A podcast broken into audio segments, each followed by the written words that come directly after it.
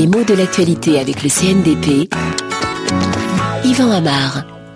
Comme à la fin de chaque hiver, le Salon de l'agriculture a ouvert ses portes à Paris. Est-ce que c'est un paradoxe de voir l'agriculture euh, à Paris?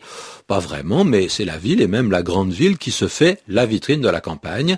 C'est la capitale qui se fait le miroir de l'agriculture, l'écrin de ce qu'elle a de mieux à montrer.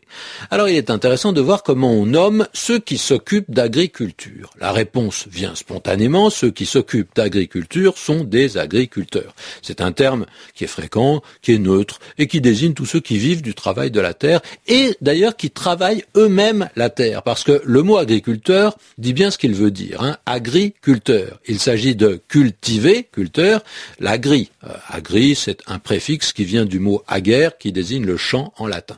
Alors, ce travail est certainement moins dur qu'il n'a été, même s'il reste fatigant. On utilise souvent des moyens mécaniques pour cultiver la terre, mais on la cultive soi-même si on est agriculteur. Parce que par exemple, ce qu'on appelle un propriétaire terrien, n'est pas un agriculteur. C'est un terme qui est assez contemporain, qui témoigne d'un genre de féodalité qui est encore tout à fait en vigueur de nos jours et qui désigne celui qui possède la terre, mais qui la fait cultiver par d'autres que lui et d'ailleurs qui empoche la grande majorité des bénéfices. L'expression donc fait référence à des terres étendues, on imagine mal un propriétaire terrien qui ne posséderait que quelques lopins.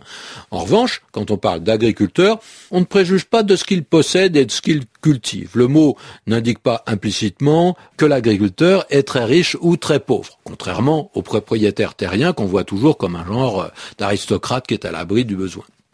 Le mot cultivateur, il n'est plus tellement en usage, il existe encore mais il ne fait pas référence à un métier, à une position sociale. Quant au mot paysan, c'est autre chose. Il a une longue histoire et il est encore tout à fait vivant. Est-ce qu'il est mal vu aujourd'hui? Bah oui et non. Il semble bien qu'il a été longtemps et souvent associé à un travail pénible, pas très rémunérateur, fréquemment regardé de haut par ceux qu'il trouvaient trop modestes. On peut donc être presque sûr que le mot agriculteur est venu le remplacer parce qu'on pensait qu'il était plus respectable, on était moins dans le concret, on était peut-être moins près de la terre.